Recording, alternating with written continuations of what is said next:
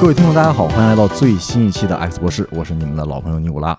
本期节目又到了你们最喜欢的大玄学企划节目啊！这期节目厉害了啊，我们请来了一位非常神秘的重量级嘉宾，然后也是很有可能你在小宇宙同类节目当中能听到的水平最高的嘉宾，可能没有之一。哦，这是我们的一位老朋友，也是我们非常尊敬的一位老师。而且是资深的玄学从业人员啊，就是我们的董老师。董老师和大家打个招呼。好，大家好，我是董浩林，董老师。嗯，董老师呢是可不是一般的玄学爱好者啊，人是资深的玄学从业人士，然后也经营着一家企业咨询公司，服务了很多这种高净值的客户。然后董老师对不光是什么你们比较熟悉的八字啊、奇门遁甲这些非常精通，而且对于风水。还有佛教、道教这些文化都有非常深的研究。然后这一期呢，我们就请董老师来和我们聊一聊。然后另外一个嘉宾就是也是我们的老朋友润发发哥，大家好，我是发哥。发哥。那这期这个董老师也是百忙之中啊参加我们这个节目，今天和董老师聊点什么？啊，今天的主题啊，就是董老师怎么说呢？不能说是最擅长，只是专业技能之一——风水，跟大家简单讲一讲这个风水。然后呢，这节目的缘起是什么呢？其实我们是怎么认识董老师的呢？就是特别缘分，特别巧。我们之前是在呃那个公司嘛，办公室嘛，跟董老师公司正好是邻居，没呃借笔子，就是挨着啊。然后 总那时候总是去串门儿，然后正好就是一聊啊，就觉得非常非常的高兴，然后就觉得这个董老师懂得特别多。原来我刚开始以为董老师就是专攻是传统玄学，可能是一些那个八字、奇门遁甲呀。后来发现那个董老师的确是非常非常的专精和那个渊博，然后不管是咱们传统这一派的、国学这派这派的，然后这是那个安身立命之本嘛，然后密宗这方面也是非常非常的怎么说呢，了不起的这个。前辈、师兄，然后老师啊，呃，所以我们那个也非常高兴能请到董老师。董老师最近这一年是非常非常的忙啊，经常不在北京。我看他朋友圈啊，是今儿去个东北，明儿去个广州，后儿去个呃那个那个四川了啊，藏区了，然后后来又去个澳门了。我说这个跟跟董老师一见还说啊，说董老师太牛了，一般要能去过东北吧，我觉得还 OK。还能理解、啊，对，对对，要是老师啊，就尤其调风水能去澳门，那这真是说明那太屌了。相当于你作为一个厨师，你能去，你能去香港和澳门开店，那说明你的确是呃全球那个呃比较高的一个水平啊。呃，其实这个用简单的语言来介绍一下风水呢，其实就是用最简单一句话，就是说，我们每个人一天二十四小时，嗯，其中八个小时是在床上度过的，对，在八个小时床上度过。那么剩下的八个小时，要么你是在外面工作啊，要么你就是有固定的办公场所啊，那是那那个是八个小时度过的。那么这一天固定的这八个小时，这个床的位置是十几年、几十年是不变的，所以说我们有理由认为这张床就在影响你的身体健康和你的个人运气。嗯，为什么呢？因为今天的你我其实是昨天，甚至是前几天你晚上新陈代谢代谢出来的。嗯我们每天早晨起来以后，有眼屎啊、鼻屎啊，有新陈代谢，就是我们的生命每天都是在这种生死替换的过程当中。嗯，而这种生死替换、新新陈代谢的载体，就是我们的卧室，我们的这张床。嗯所以说，在这种前提下，我们是不能忽略这个床的吉凶祸福。嗯你比方说，我们有一个呃真实的案例，就是这一家人呢搬了一个房子进去之后呢，就得病了。得病之后呢，查了很多这个医院呀、中西医呀，没有很好的结这种这种方法和结论。找我们去以后呢，我一下罗盘，发现这个针呢一直在打转儿，偏得很厉害。偏得很厉害以后，我我就知道这间卧室的磁场不对了。嗯因为他正好在一楼。我去一楼的窗户一看，在他的卧室的床头外面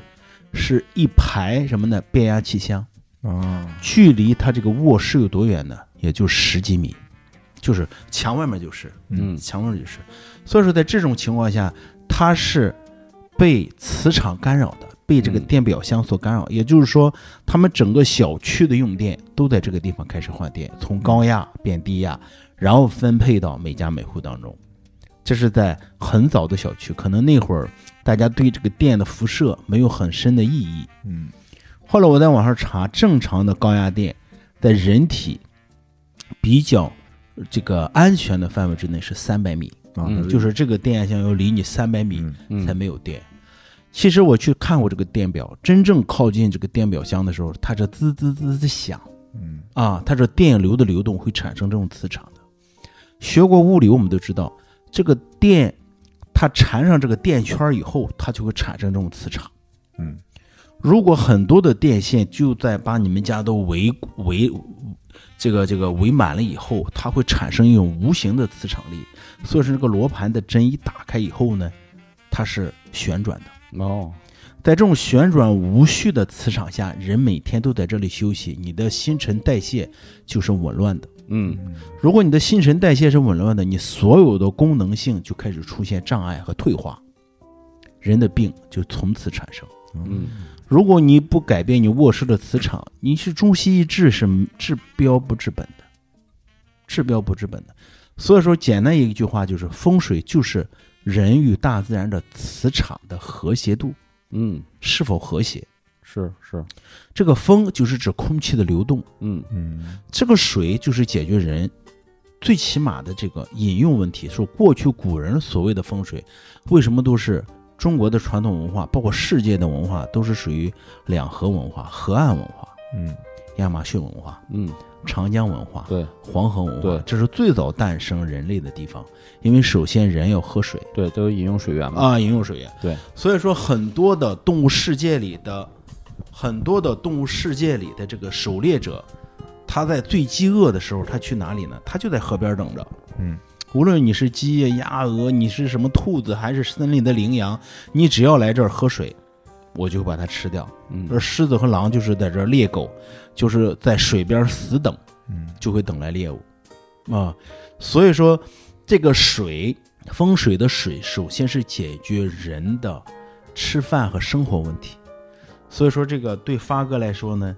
这个繁体字的发上面就是一个癸水的水的上半部分，嗯，上半部，说你得先有水，然后你只要弯下腰，嗯，你就就可以发财。哎呀，太好了，就说我得谦虚，谦所以虚说就是，所以说这个发财的发 嗯上面就首先是水，嗯首先是水，再就是你看苏杭二州，这个上海，包括也福建、江浙这一带沿海流域，它的经济、它的 GDP、它的人文环境，它嗯出的什么高考状元，自古以来做官的人、文人都是无数的。啊，那听起来这个好像是逻辑就是离水越近，那是不是就是风水越好，钱越多呢？呃，这只是一个前提，嗯并不是代表着所有。那么你看，其实历朝历代呢，在我们国家的西方和西北方出的人才是偏多的对啊，但那好像缺水啊，啊，对，缺水的地方出的人才是比较多， 嗯，有水的地方，呃，得到的财富是比较多。出哦负伤，出富商啊，对，啊出的富商啊，呃有钱的人啊，嗯他对教育也不是特别重视，嗯嗯，对教育不是特别重视，所以说中国传统文化里边，他讲贫僧贫道，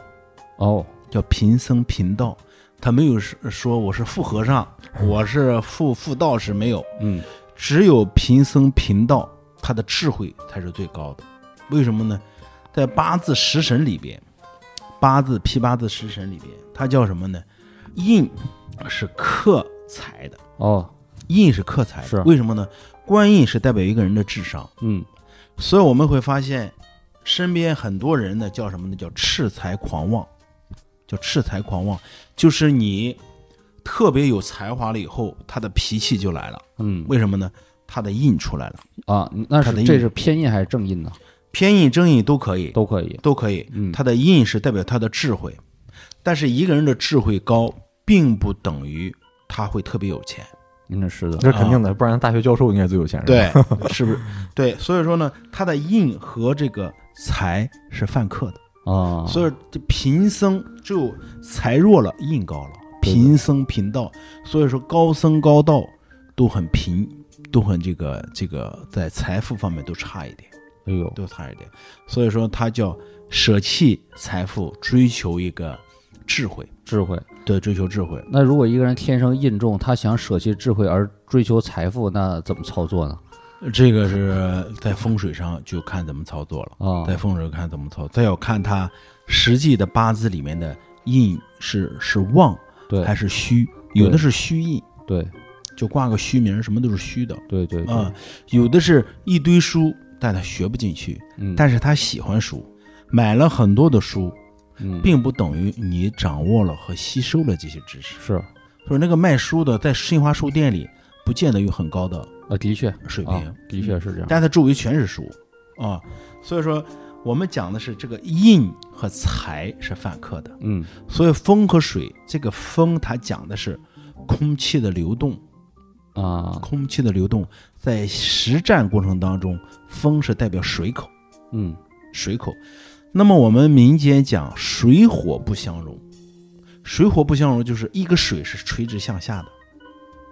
火是垂直向上的，嗯并且水火是无情的。嗯所以说水是代表坎卦，坎卦啊主正北，这个火呢是代表离卦主正南。难，嗯说我们叫买东西没有买南北，嗯，东为木，西为金，你可以买嗯啊。南北水火没法买，是哎，水火是无情的，所以说这两个东西一旦出问题，就可以酿成灾祸。哦，但是这个水和火，它恰恰又是生命的本源的东西啊。所以说，这个风水它这个风，它更多强调的是空气的流动，空气的流动，它形成了一种磁场，就是不同的气口之间，它会产生不同的切割磁力线。你比方说，呃，三里屯公寓，我当时去看了一套房，那三里屯是哪外交公寓吗？啊，没有，啊就是之前、就是就是正常咱们北边那个公寓，啊，那个公寓我去给人看一套房，当他把门关上去的时候，你就会听到那个，因为它是高层，它这个门没有没有，它那个门框下边留两公分，就像打口哨一样，就会听到呜，就把风给那个嗯就这样呃就是兜风那感觉，对是吧啊，它就会形成一种一种空气的这种流动，空气的流动把他家里的整个这个这个这个空气全都带走了。嗯说他们家是非常干燥的，所有的家具是开裂的。什么原因呢？高层太高了，嗯因为风的流动，它前后左右是没有那个楼挡着的，所以那个楼是个孤楼，嗯，就海底捞上面那个楼，这就 SOHO 呗，对是吧，SOHO 德云社上面那个楼，德云社上面楼那个楼是个孤楼，所以说在这种情况下，那个楼是个孤楼的情况下，人住在那里面是住不长远的。很难受，是吧？啊、所以说我一打听，大部分就待个半半年、一年，顶多两年就搬走了，他待不长。所以说风水简单一句话就是人的居住的环境、风口、气口和水口之间的环境与大自然的和谐度的确，啊，就是他们之间的一种平衡关系嗯，啊，就是这样的平衡关系。而且我觉得这都不算一个所谓的神秘学，这其实就是一个人和地理之间的科学，是，确实是。其实这就是人们在啊、呃几千年的这种生活过程当中，嗯老百姓自己总结出来的一套生存法则。对对对，啊是一个经验。嗯然后你推如导果出的你公式选，的窑洞和房子离水很远，嗯，你就每天生活不方便是，啊。你看过去农村里，它必须要有一口或两口井，嗯要有水井，嗯要有路口，嗯啊，要有路口和水井，它解决出入方便的问题，它又要解决吃水的问题，嗯，这样人就可以活着了。是是是，嗯，这样人就可以活着。如果你远离水源，这是生存是很难的。嗯，那接下来还有个问题就是，大家都说嘛，一运、一命、二运、三风水嘛，嗯啊，这个风水和命运、命运、风水有一个说法，就是命是不可以改的嘛，嗯运是可以改的，嗯而风水改动的意义就是带动运势的增加，可以这么理解吗？其实这个问题很好理解，就是我们看鱼缸里的鱼，嗯我们的命运就是那条鱼。嗯，风水就是鱼缸里的水嗯啊、你的命运再好，我如果给你扔一个臭河沟里，你也活不了嗯啊。所以说你的命运一般，但是我的水质很好，我的含氧量很充足，嗯哎，你就可以活得很健康。嗯，也是高高兴兴做一个快乐的小鱼也行。对虽然你不是什么大的鲸鱼什嗯么的，没错，但其实就是这个鱼和水之间的关系呢，其实它讲的是水质的污染程度。嗯嗯，水质的污染程度。如果说我们每天生活在一这种很脏乱差的地方，它会影响你的情志，嗯影响你的新陈代谢嗯啊。所以说有两种情况，一种是如果鱼病了，可以单独给鱼去治病；嗯呃，另外一种更简单的方法就是直接换水，嗯嗯直接换水，或者把药放在水里，嗯啊，鱼自己就很快就好了。嗯嗯，那么什么样的鱼生活在什么样的不同的水里，大家是相互依赖、相互生存，所以说才会有不同的水质产的鱼，它卖的价格比较高。啊，那是不是有引申出一个重要问题？嗯同样一个风水，比如这个风水对 A 好使，但对 B 其实是一个坏的风水呢？是的，嗯是的，就是我们知道这个风水，它只是一个平台或载体，嗯就是平台和载体，在这个平台和载体之上来验证对这个人的命运是否有帮助，或者嗯说对整个人类、对整个生命是否有帮助。嗯啊，它是加分的还是减分的？嗯这样来去观察它，这就对了。嗯你比方说，在风水上有很多的这个啊讨论项目，就是一个房宅啊，之前的这个人呢高升了，然后搬走以后呢又进来一户人家，他就被双规了。嗯那么请问这套房子的风水好是不好？如果说不好，前面那户升官了；嗯如果说你好，后边那户就被抓了。嗯说这种情况下呢，这个所谓的这个风水环境呢，它也是有生命周期的，啊，它也是有旺旺衰波动和衰减对，这种周期。因为这个是很简单，因为太阳和对地球这个位置其实也是在变化是。是，它每天在变的啊所以说，其实我们今天在讲的是什么呢？就是是否懂得借力使力。嗯你比方说，我们现在经常用的这个太阳能，就大自然的阳光一直在普照着我们，但是我们未必能够懂得像现在一样，呃加一个太阳能板，你可以发电，可以洗热水澡，可以很省力，对吧？这是现在人懂得借力使力，过去的人也懂得借力使力。你是借太阳的力，还是借月亮的力，还是借宇宙的天体磁场的力？所以说它才会有，啊、有的水质地方甘甜，有的出的大米是贡米，嗯，有的桃子是贡桃，对，有的苹果，有的是什么都可以上供，茶叶都是最好的。它也不是全部好，它是一片儿一片儿的。嗯有的呢长得不好不好看，但是很甜；有的很甜又好看。哎，它有的地方什么地方产美女啊，什么地方产状元啊，它也是有规律性的。什么地方产富豪也是有规律性的。嗯所以，我们今天研究它的意义，就是这种规律，古人早已经把它总结出来了。它的规律就是三个点：太阳、月亮和地球这三者之间的，在整个宇宙之间不同的轨道产生的关系。如果说我们一直是晴空万里，你的心情会很好；对，如果像重庆、四川一样，一直是雾都，嗯每天看不到太阳，你就会很烦躁。所以在饮食上，你就要吃辣椒，就要吃辣的，哎，辣一辣才舒服，要不然就会很烦。所以天气和饮食有直接的关系。嗯同样的道理，如果我们家的灯为了省电，这个灯泡很昏暗，我们家里有人有理由认为这家人的阳气不足，对男主人就不够旺，因为你待在那儿就昏沉沉的，嗯你就没有精神，精神没有阳气啊，所以你借不到太阳的力，可以改换这个灯灯这个灯光的这种折射啊，改变这个灯光。所以说，在广州、深圳这一带，很多这种用工密集性的企业，他们有一个千篇一律的方法，嗯，就是凡是晚上加班的车间，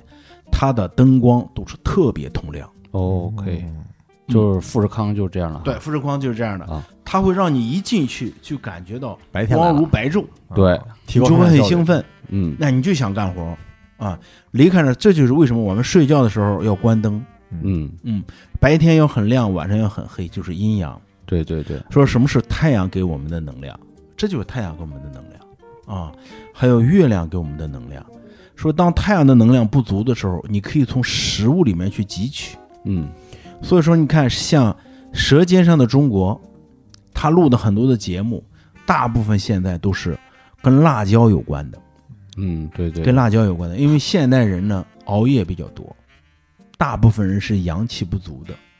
阳气不足。需要辛辣的刺激刺激，辛辣刺激一下。另外是按照五行来说呢，我们的胃，人体的胃，它五行属土，嗯五行属土的胃，它需要什么来生呢？需要火来生。嗯，火生土，嗯说红色的辣椒属火，它来生着这个胃。或者中国人讲喝温水和开水，凉白开治百病，就是它是用温暖火来生土。嗯，嗯，它都是讲这样一个原那因。为啥西方啊人不用不用生土因为西方人属金，啊？金生水，金它生属寒冷。啊，所以说西方人的肠子比我们短，直肠子，嗯，他可以直接吃肉。中国人要直接吃肉就会有宿便，嗯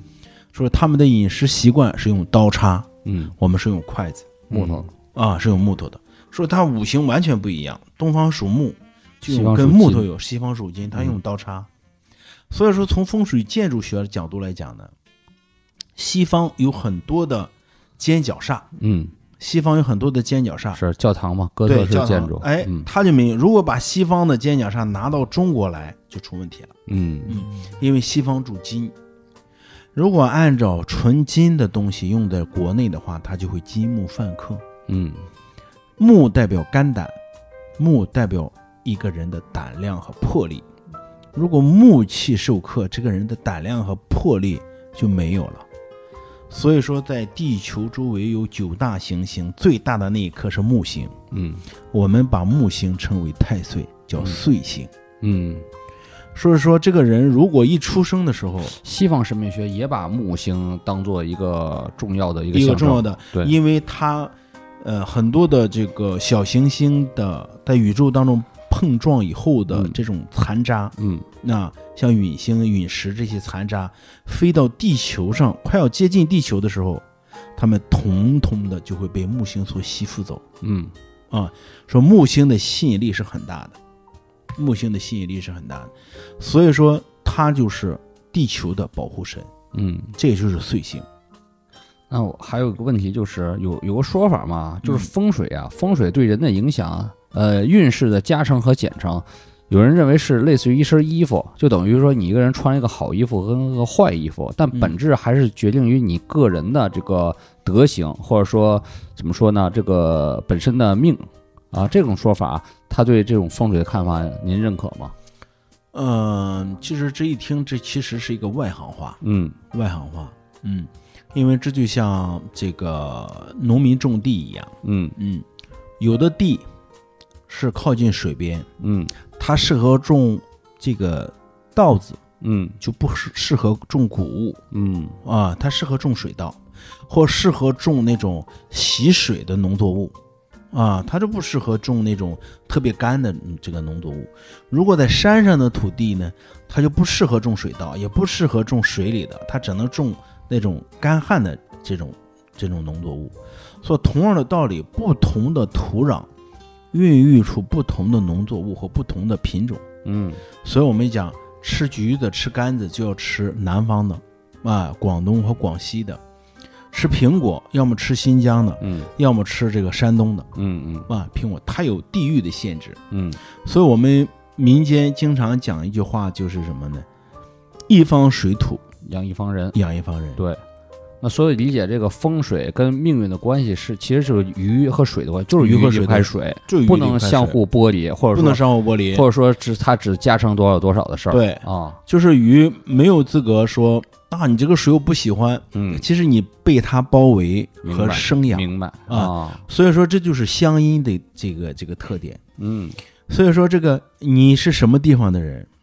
在他这个舌头的嗯这个这个灵活度嗯，是不一样的，是是就会产生不一样的这种口音。是是是嗯，这种口音是很难改 变的是，我就大舌头哦。啊，说大舌头其实是什么呢？大舌头就是因为脾虚，脾虚啊舌舌苔厚直，啊。就往嗓子眼儿里走了。但我最近那个健身哈，舌头就瘦了，脾不虚了，好像脾不虚了，啊因为脾代表运 化，脾代表运化，啊它就排水嘛。是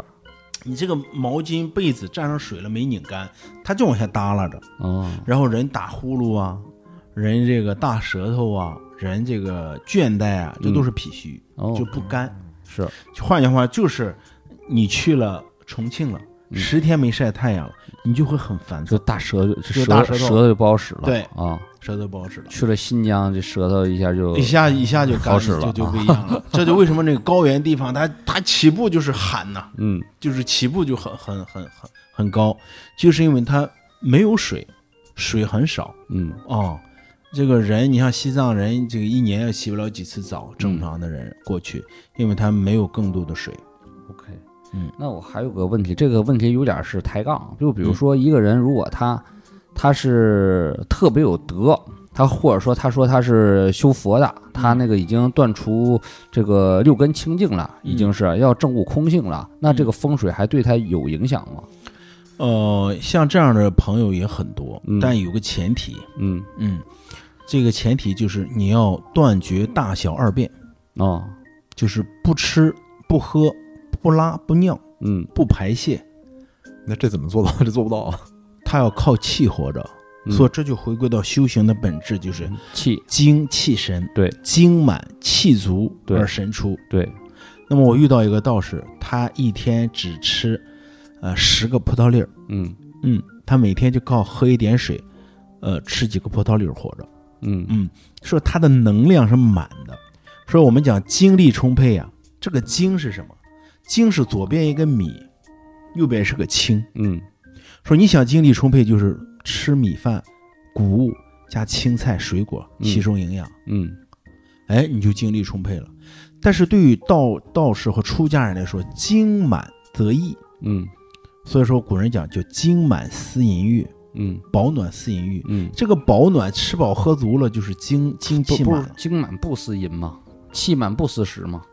是。但是呢，哦他精满了，你在思淫欲之、呃这个不思淫欲之前是思淫欲你，就说没没练精之前的是是对必然是就是你这个个它不是一下子啊，满了。嗯它是一天一天变满，嗯在一天一天变满的过程当中，它是私隐欲的，嗯它是私隐欲的。那么你在你没有满之前，嗯这一段该怎么办？嗯这就是精力充沛的精。所以说，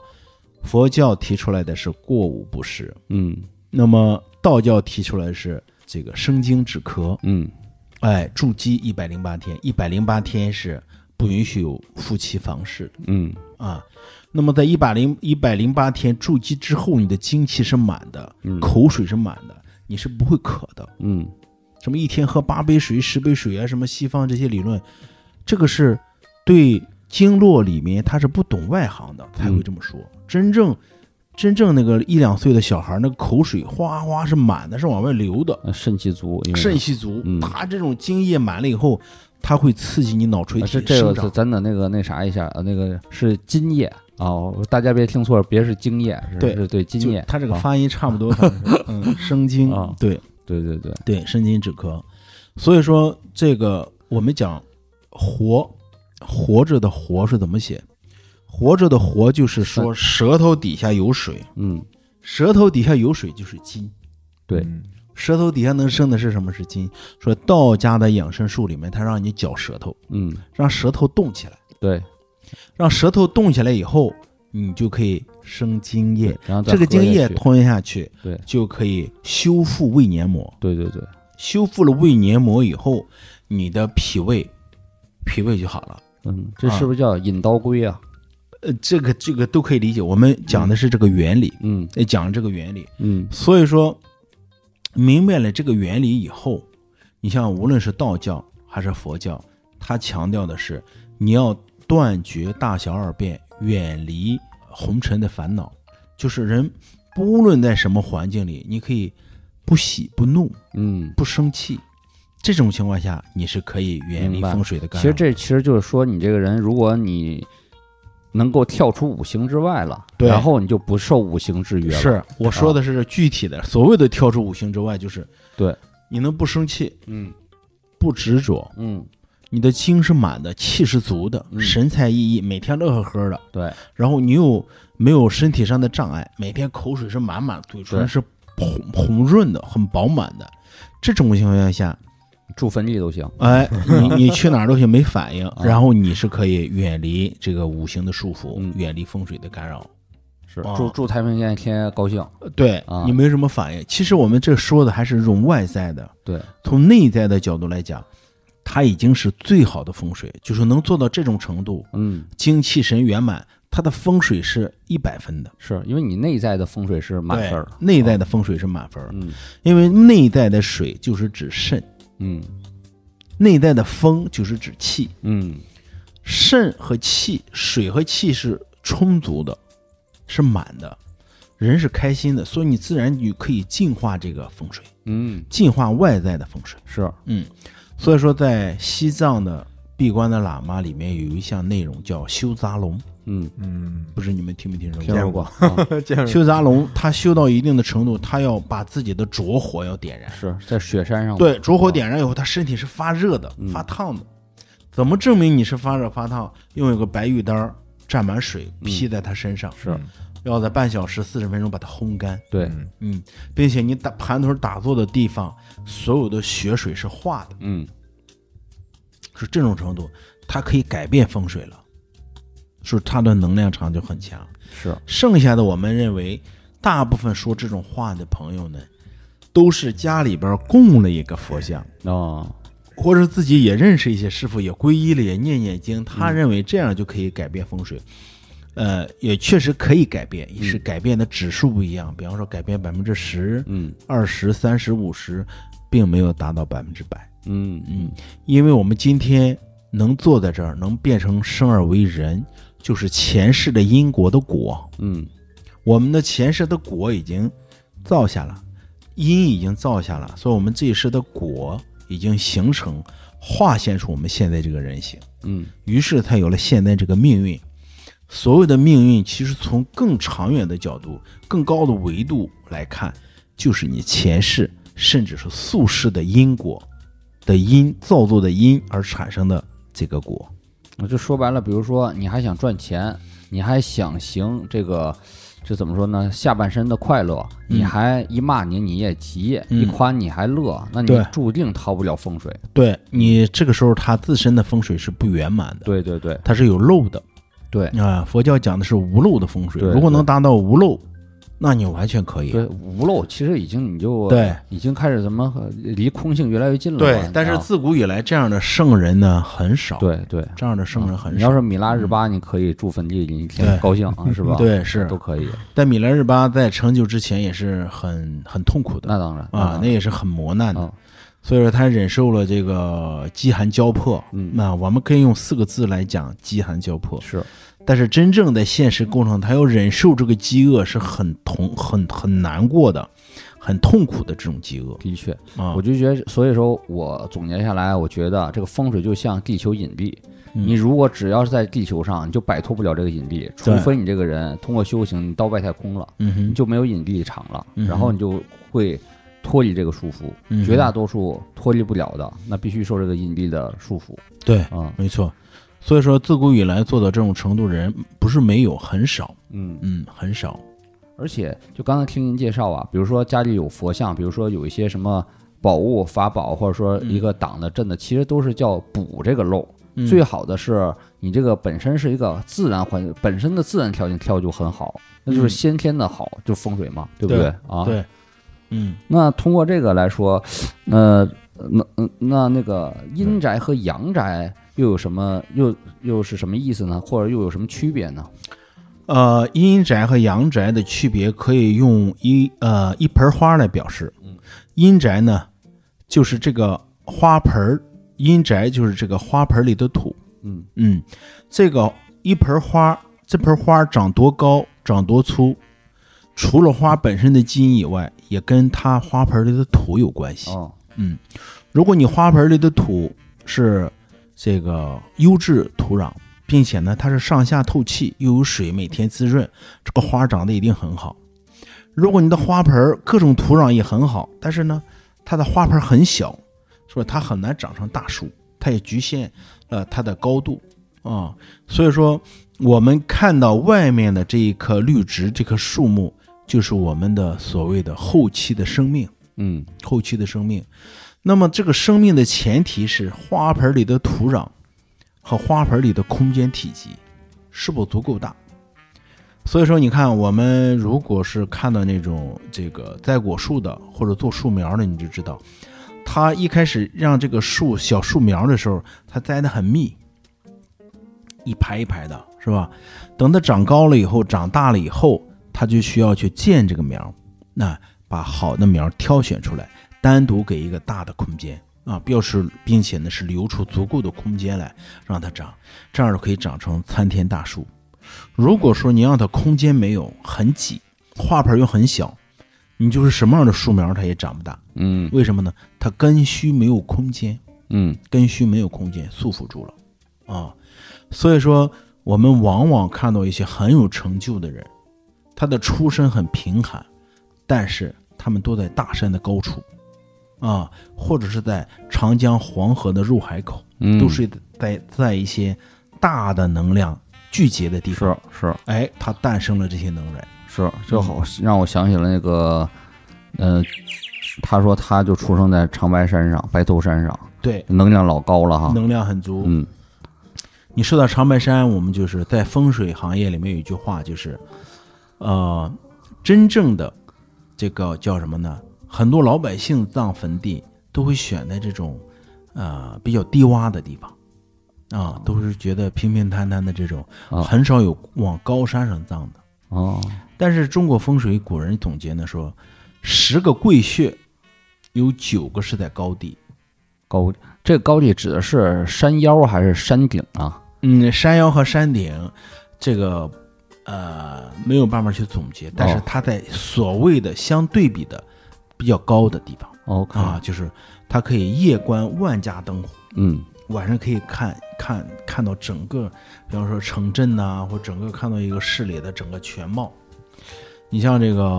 呃，你像很多伟人的这个祖坟，我都去看过，嗯，大部分你像朱德的是在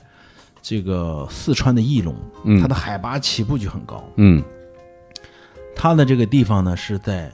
这个群山之巅，嗯看到那儿你可以看到九条山脉是往下走的，啊，你像这个云南的鸡足山也是这样的，哦嗯、它在山顶儿，它底下就是像几几条队伍排着队，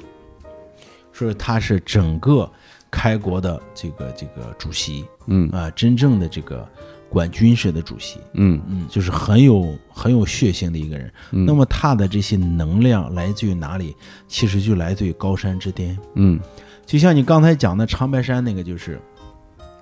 我们的水是往低处流的，嗯但偏偏往低处流的水，在长白山上有一个天池。啊对，那请问，水是往下流的，是有股多大的逆它而上的力量把这个水拖到长白山顶呢？那就说这个山上气运不这凡个呗。气运就很足。哦，所以努尔哈赤造反就是起义，就是在长白山脚下。嗯虽然说他们的老家在这个其他地方嗯啊，在清源县那边，嗯但是他真正起义、当兵起义的地方就在长白山脚下。嗯到了那儿就有一股这种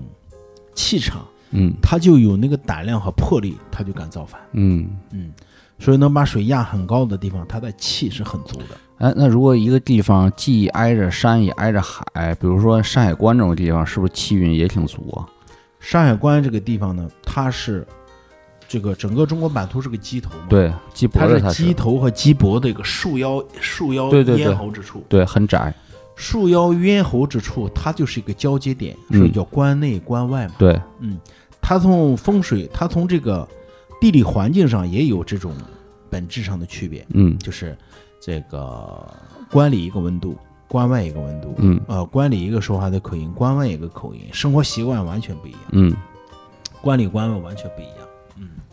包括跑高速跑到那儿，很多人车都是在那儿休息，就不跑了，是是，啊，就停在那儿了啊。所以那个地方是一个聚集的点，一出气运就变了，对，嗯所以这个叫束腰，我们就是这个结束的束嘛，嗯这个束腰的地方是个很，怎么说呢？在风水的角度来讲，这个地方是一个咽喉之处。嗯，说能这个束就是集中的意思。嗯说辣椒的辣，左边是个心，右边是个束，嗯就是你把所有的心集中在一起就是辣。嗯心就是大蒜就是心，圆葱就是心，萝卜就是心。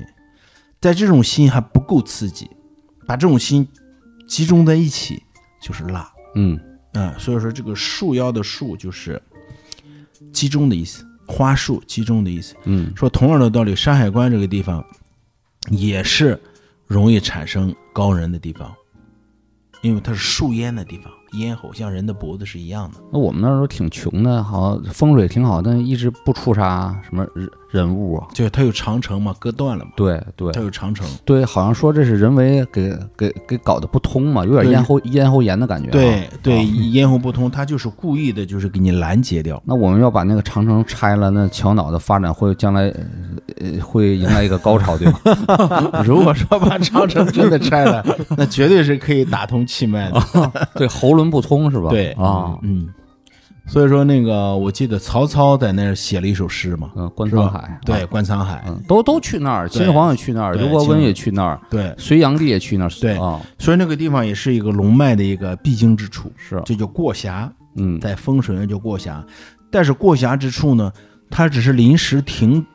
停顿，但没有停止，啊，就是它不藏，对吧？对，不藏过，路的地它方是过路的。啊，嗯它是所有的这个脉，它是其中的一个一个部分，一个必经之地。嗯嗯，但是呢，也是一个很重要的地方，嗯，一个很重要的地方，也就是鸡头怎么样是脖子决定的。是供嗯管供血哈对，啊，那是东北要想发展，也得把山海关给是平了我啊，它是一个能量的一个供输的原因，能量和哦供输的通道。嗯，那我们在风水上阴宅里选龙脉的时候，必须要找到这个过峡，哦，就这座山这和另一座山中间连接的一个小通道，叫过峡，这叫过峡。它必须得是通的，它必须通的，并且必须要找到这个过峡。这个过峡就是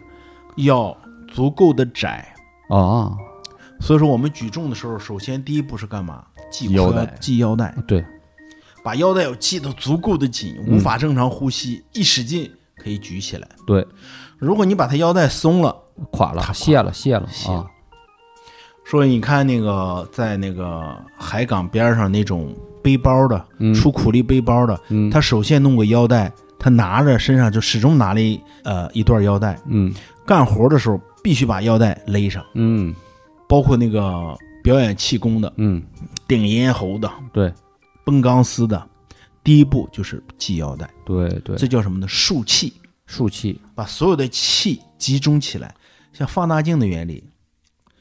放大镜的也把所有的能量集中到一个点，就自就自然了。那我理解这个中原王朝不让山海关这个过峡通了，就是有点防鸡头那个位置吧？对怕他那个供你养只要过过于对充分。你你只要过去了，它啊就活了；过不去，它就死，哎呀，就这个意思。努尔哈赤过来了是吧？对，大帅就没过去，对日本人所也以说没就过去。 是你这两座山也好，两个通道也好，如果能量通，嗯你就全活；如果能量不通，就不活。嗯，所以说那个有一句话叫“要想富，先修路先修路”。路是什么？路就是能量通道， ，OK，能量通道通了，一顺百顺。嗯，说能量通道要是不通，在人体里就是脑血栓，哦，就是中风。那极其发达的地方，那就相当于人体那海底轮吧，就经脉对，汇极集其之处发达的，地方就是四个字：四通八达，对对香非港常啊交通非常便利，啊。交通非常那便利。以这个原理，其实香港啊、新加坡呀、伦敦呐、纽约啊，等于是也是全世界的一个大的怎么说关节点，或者大的经一个关节点经脉点哈。，对，大的一个关节点嗯，啊，越不通的地方，其实它越贫穷是的，啊。嗯，包括人不通，首先是精神不通，嗯思维落后，嗯愚钝。嗯，愚钝的背后就是不通， OK，是不通就是愚钝。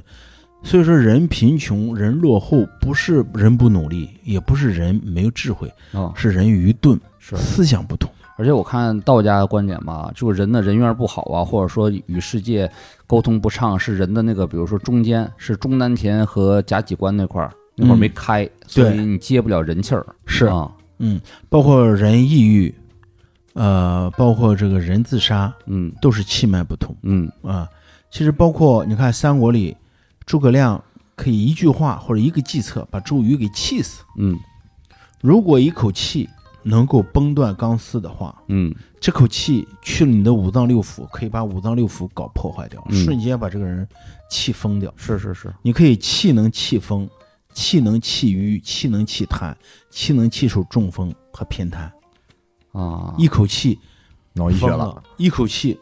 吐血了，一口气中风了，偏瘫了。那以人的宇宇宙去理解世界的宇宙，其实这个风水也是这地方一定要通，而不能有堵。是嗯啊、这个地方一定要通，就是家里的东西也是啊、你看那些老的小区啊，老的楼道，你都不用去。嗯他这个通道，这个摆个这个啊，那个摆个箱子，他摆个大缸，他摆个几杂七杂八一堆东西堵了，嗯，他身体一定是堵的。啊，对对对对对，你家里堵了，就意味着你里边血管垃圾也都堵了，五脏六腑也都堵了，身体不好，运气不好，财运不好，你就想都不要想求那些了。哦，而且我我也发现一个一个观点，不知道这是我自己瞎想呢，还是那什么有没有道理？我想请教一下，就是人和他的自然那个人和他的自然环境有互相互对应的关系，就是说，呃，人那个比如说要倒霉之前会有一个外应嘛，嗯，这种自然的外因，这个其实有一个因和果的问题，但是呢，有时候是有时候会因果同时出现，就说你家里边自然环境带来的这个外应，也会同时显显现在你身里边，你对身体里边的外应也会同时显现在你家里边，这对互成因果一个关系。对啊这是肯定的。你不可能说说你一个人内心十分的抑郁，十分的想不开，就是你刚您刚才说的愚钝，但是你你同时住在一个金碧辉煌的皇宫里边，啊，不可啊能，这是不个可能这是的不可能的，啊不可能的。嗯，呃，其实你看，我们在这个很多电视剧里边儿一看，就是这对男女之间啊、如果在行房的时候，为什么说不让在雷雨天气、嗯或打雷的天气？因为人会受惊吓。对，在这个时候，你如果怀孕的话，生出来的孩子很容易是傻子，嗯，或者说情情情志异常就本身受损了。啊、因为啊他受了外环境的影响，他是受惊吓的。嗯那人的潜意识是，是人的情绪是紧张的，嗯像打拳击一样一紧张以后，他就会紧绷，嗯，一紧绷以后，他的气血是不通的，是是，气血是不通的啊。对，任何其实你的生活环境，你干一件事儿都需要一个相应的，可以列为道场。对，如果你你的生活最重要的道场是你家和你家周边，你的道场整乱七八糟的，那说明你的生活就想很顺利，对，也是也很难的。所以说有句话就是，就是一屋不扫，何以扫天下？对对对，就你连自己一个卧室都没整明嗯白，你怎么能整好一个公司、一个企业，或者是这个去管理别人？你管不明白。嗯是是是，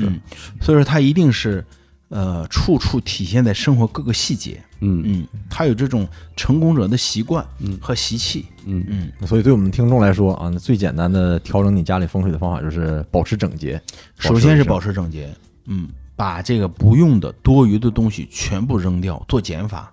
啊。如果一个人能够做减法，就说明你的日干八字的日干是足够强旺的，嗯它可以克时干，那你就可以一定是成功率比较高的。嗯，如果什么东西都不舍得扔，什么东西都留着，这证明嗯什么呢？这个东西克你，你扔扔不出去，就是哦它克着你，它在你这儿待着，你就你就不敢动它，啊，你越舍不得什么什么越你克越舍不得什么什么东西就克你，所以说这个东西就占据了你的生存空间。我有一个真人真事的例子，嗯，在一个朋友他家的孩子得了癫痫，真人真事啊得了癫痫，他让我去他家看风水，一进门映入眼帘的第一件事儿是用用了六盆儿的这种这种什么呢？这个六盆儿的这种植物，爬蔓类的植物啊，把整个从门口到前厅到客厅转了一圈儿，从那个客厅的那个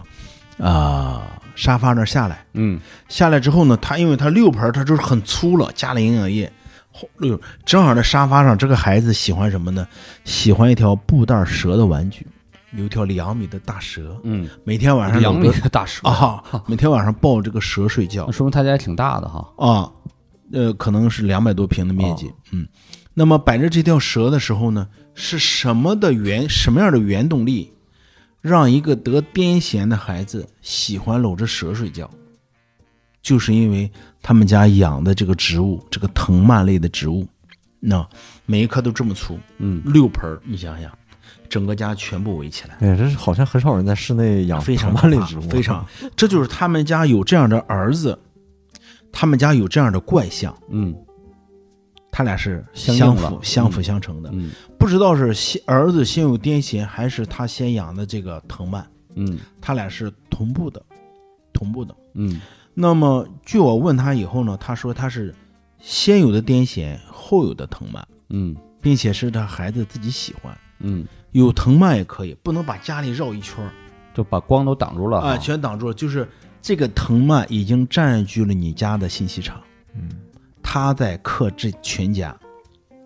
克制全家之后呢，更令人匪夷所思的是，他儿子喜欢一条布袋的蛇两米，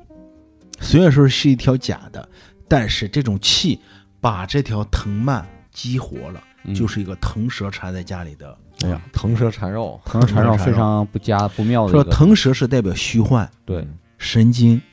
所以说他得的癫痫，很大一个大小伙子一犯病，扑通就倒下了。说学校不敢要，嗯老师不敢要，嗯同学不敢玩儿，所以说他就很孤立，很很郁闷。嗯那么我一看这种情况呀，我当时呢处理的也很激动，也没有起卦，也没有什么，直接我说找剪子来，直接就跟把根儿断了。把根儿断完了以后，我就把它全扯下来了。这个主人都哭了，说我们精心养了五年呢，嗯精心去养护，然后你剪的全给绞了。我绞完以后，天上出现了三声炸雷，大晴天。嗯出现雷了以后，我起卦一看，就是腾蛇临白虎。嗯就白虎克腾蛇，嗯腾蛇对我的回馈，腾蛇落荆门，嗯荆门主响声，主怪异的响声，大晴天的中午一点多吧出的响声，所以说就是嗯、呃有可能这是巧合，但是我认为那个藤蔓跟那条蛇是有灵气的，嗯，是有灵气的。也是被他家养起来了。啊，被大家养起来，哦所以孩孩子是一直是这种癫痫状态。的确，就是养这个东西，我觉得也是人的精神往投射进去了。虽然它是物，投射久了，它会产生一种气的。对，嗯这就是量的纠缠。嗯那么还有一家人呢，约我去看风水呢，很正式的跟我讨论自杀。嗯就他们家呢，每三年死一个，每三年死一个，他们死连续死了两个姐姐，连续死了两个姐你姐，多大岁数？啊呃，四十岁左右，四十到四十五这样。嗯这也是咱们北京一个真实案例。嗯当他找到我的时候呢，他说我不用你跟我调风水，嗯你就看看我选择怎么个死法。嗯我说这个有点太诡异了，嗯我说去你家里看看再说吧。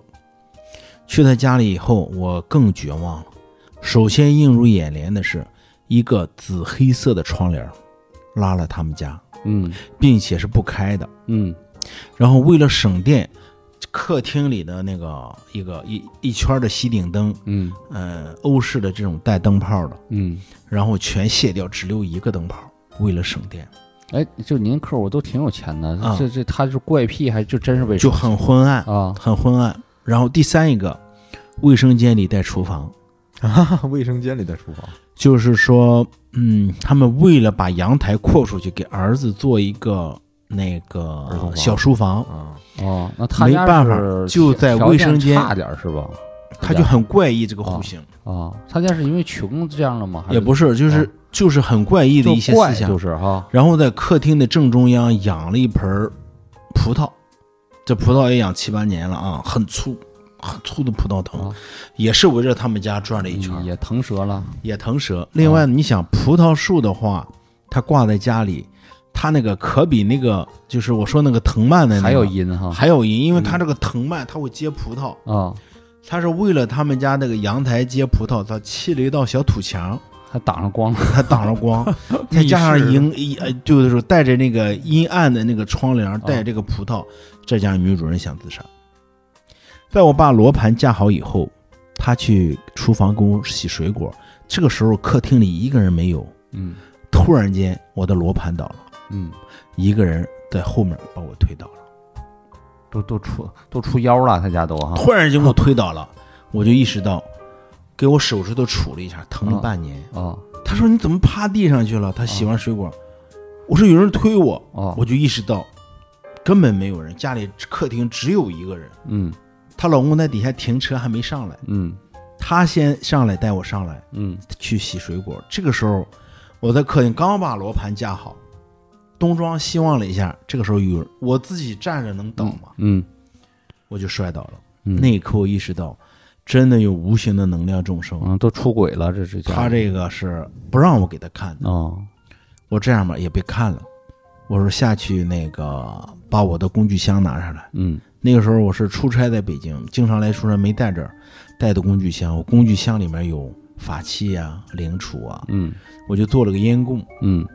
做完这个烟供以后，我就建议他把窗帘扯下来，嗯就把那个紫黑色的窗帘扯下来，立刻他扯下来了。扯下来完了以后，把那葡萄树不舍得剪，我说把那些当啷下来的。嗯全部剪掉，就剪的利索一点嗯啊。把这一波操作完以后，她老公就送我去吃饭了。她那时候就困得不行，嗯晚上又给我们打电话，她说从啊第二天打电话说从你走了，也就两三点钟的时候下午，一直睡到第二天十点半到十一点，从来没有睡过那么久，昏睡不醒。她过去是什么呢？这个一直失眠的状态。从那个处理完了以后呢，她再也不想死了，但是她二姐死了，她二姐突然间得癌症，突然间半年就没了。那这跟他家风水变了有什么关系吗？呃，后来我推测呢，就是实际上是他们家祖坟出了很大的问题。嗯后来他们家祖坟也去了，我说来晚了，来晚什么呢？就是在当地山东德州那一带吧，他们那一带突然间就是农村要出现一个什么项目，就是说为了老百姓的用地啊，他要修一个安水，设计制造安水的那么一个一个水窖子，然后它是需要很多氨气，用很多鸡粪呐、还有很多这个粪去就嗯像沼气池一样啊，对对对对，生这个沼气池，而这个沼气池就在他们家祖坟的东南方，嗯离着很近，大约也就是一百多米、七八十米嗯这个样子，接那个整个村子里的很大的一个试点项目，一个沼气池，大量的粪便堆在那个地方。就是他里边你屋里边碰到那个那个怎么说呢飞人，那他是以前他的亲戚还是他们这么风水不好招过来的？招过来的招过来的啊啊！，所有的闹闹鬼的或啊所有的一些非物质能量的存在，它一定是招过来的。哦就像我们吃螃蟹，一定来苍蝇。嗯，哎，你说这个地方有苍蝇，是你招来的苍蝇，哦是你这个腥味儿招来的，是是是，所以你这个时候不需要赶苍蝇，因为它是流动的你把那那个螃蟹扔了就行。啊，把螃蟹扔了，啥事儿没有。哦，但你扔走那个，但还还有那个，不是说葡萄是最阴的，非常阴的东西吗？但葡萄呢哦，在比方说在艺术品方面，它哦代表的是多子多孙，嗯那、和石榴是多子多孙，这是艺术品嗯，赋予它的一种美好的向往。对但是在风水上，石榴是代表破皮儿的，啊，因为石榴它成熟以后是裂开。裂开的，嗯所以说凡是家里有石榴树的人，容易受外伤，哦尤其是石榴木命的人，嗯嗯，磕磕碰碰，因为是石榴。嗯第二一个就是这个葡萄，因为葡萄它是藤蔓类的植物，嗯上网一查就是，葡萄在没有成熟之前，特别容易招蛇，哦招青蛇，啊是是好像是招招啊，就以招这以种成以蛇。前我就在我爷爷那个葡萄那块儿就就看着过蛇，对，嗯因为那个蛇也喜欢吃这种葡萄。嗯，嘛，也喜欢这。另外，蛇葡萄上只很容易招虫子，对对对对嗯，招各种各样的虫子，嗯，因为它甜嘛，对，它甜就就来很多小小动物来吃，其中蛇是最多的，这也是量子纠缠。啊，以前那个我邻居家种葡萄，那个葡萄架总有毛毛虫，还有那种就是青色的，我们那叫羊喇子，嗯就特别凶那种的毛毛虫，一扎一下你就能肿好肿一礼拜那种嗯的，毒最毒的毒虫。我就说那时候我就印象就是葡萄架跟那个毒虫是好像是离不开的，我印象中很奇啊怪，其实就是葡萄的这个藤蔓，嗯全转圈的藤蔓，嗯嗯，全转圈的藤蔓。嗯所以说，一般是新疆啊、呃葡萄多嘛，嗯嗯，产新新疆葡萄多，还有就是这个很多的这个葡萄酒是是大面积的对这种葡萄架，对啊，大面积的。但是呢，大面积的种植可以，在家里栽不行，在家里栽还是要回避。的确是有的好多东西都不适合在室内搞嘛，对对因为对他家这搞的看起来都像个阴宅了，都不对像就是活人住的了啊所以说，这是我当时来北京是最典型的一家，啊啊、直接跟我探讨死亡的，不是开玩笑的，啊很认真的。嗯嗯，包括西藏生死书啊，他也看了很多，因为他觉得他马上要不行了，嗯，他其实是更多的精神的压抑，那个修个破瓦法呗，没对，准就精神就的走了压抑，对 并且在那种情况下呢，如果你一个普通人给，哎呀，你别多想啊，你没事，这种事无就这种事他是听不进去的，而且那你就是您也这个见人这么多嘛，就好多人那个怎么说呢？这个祸福无门呐、这都是为人自招对吧？嗯都自己对招来的，都是对自己越想不开，他是越越差，是，是吧？所以说很多老百姓呢，就是大家都不明白这个道理，为人自招，嗯，其实就是吸引力法则，对对对。那您见过，比如说他可能是没那么有钱，那但是他但是他那个风水很好，很、嗯很好，这种案例见过吗？呃，这种见过。嗯，这那种是见过啥状态的人呢？就是说他这个呃起步创业，嗯呃，你比方说我们遇到一个案例，他三年，呃，销售额在二十亿以上，啊二十亿以上就创业三年，啊嗯，什么原因呢？他是呃学校毕业以后很年轻，嗯，九九九零的，嗯学校毕业以后呢就开始创业，创业呢家里人说你快就要准备准备个婚房，嗯啊，婚房呢，就老家这房子太破了，说就借钱借了九万块钱，给他盖了一栋新房子嗯啊，南方二层楼嗯盖了一栋新房子。自从盖完这个房子以后呢，他要考虑到还这个债，还债嘛，嗯还债呢，他就想我必须要多赚钱，嗯必须要多赚钱，他就想了什么呢？开了工厂。嗯啊，一步一步开了工厂，就三年就完全不一样了。那么从他的角度来讲呢，说我自从修完这栋房子，我立刻就不一样了，少做什么顺什么，做什么顺什么。然后我去他们家现场也看呢，主要的原因是风水局不对了，嗯因为湖南这个地方是家家养鱼塘，嗯那么这个当地老百姓呢，也就是为了改善他的福利，每家每户，呃，在北方是给农田与菜园地，在南方呢是菜园地全部挖成鱼塘，嗯就来养鱼，用什么呢？用干豆角钓草鱼，嗯一钓一个准儿。钓上来之后呢，每顿饭必须有鱼啊，嗯一天一条鱼，一天一条鱼，有红烧啊、炖呐、还是什么，就全是靠鱼来改善。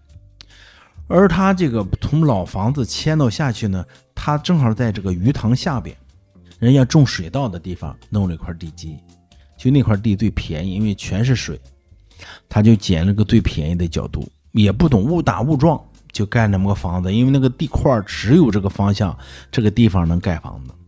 而恰恰误打误误撞就盖了一个丑山卫。嗯丑山卫巷，并且这个丑山卫巷这个巷口呢，必须要在东北建到一个水塘才能发，并且水塘还要高。他为了这个挡水，就在水这样一个水库的下边盖的房子。如果说水库发水的话，他的房子都淹了，就达到这种角度。你你明白吗？就在那水库的地坝上，就看到他家的房顶，嗯就在水库的下边盖了个房子，也就这个水库就是他的靠山。啊，这个能量都汇集到他那点上了。对，嗯一般人是不会这么盖的，因为他要辟一块正经的这个宅基地，就价格更贵，盖完以后得二十几万。他家里穷没钱嘛，嗯就搞了块这个就很便宜，两三万、三四万块钱批下来，又投资了个几万块钱盖的房子。误打自从误打误撞误打误撞啊，盖完这套房子以后，彻底发起来了，现在每年二十二十几个亿。嗯，那嗯他得把他这个主宅得保护起来了吧？现在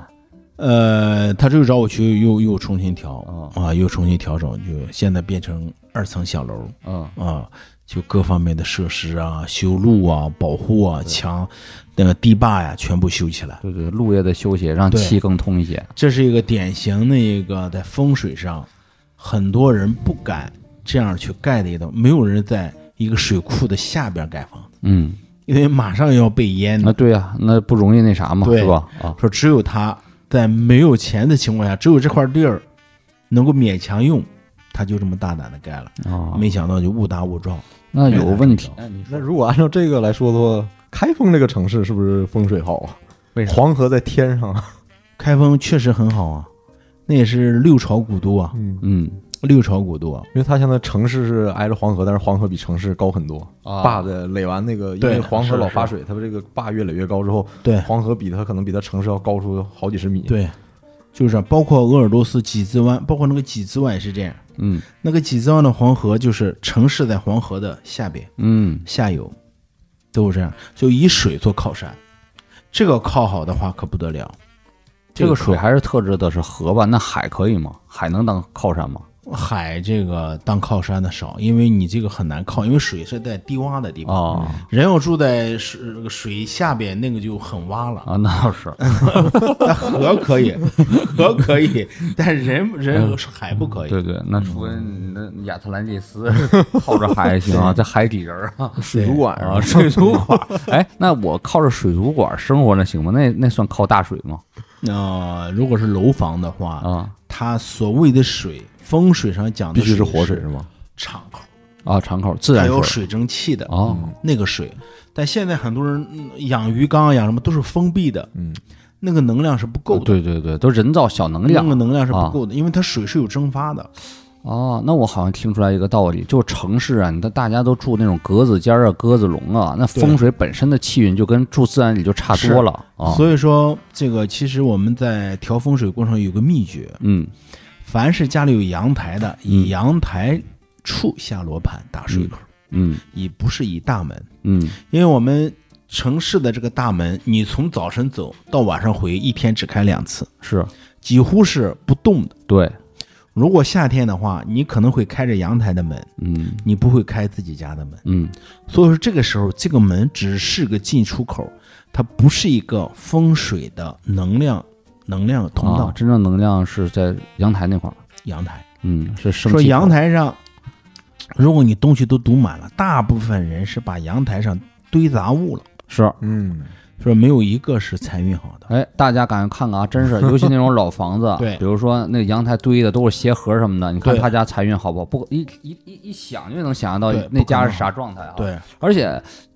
记嗯、根据我小时候生活那个概念吧，一般这种家庭好像不光是钱不行，身体还不行对，啊。它这个财运和身体啊是同步的，嗯，财运和身体是同步的，也就是说，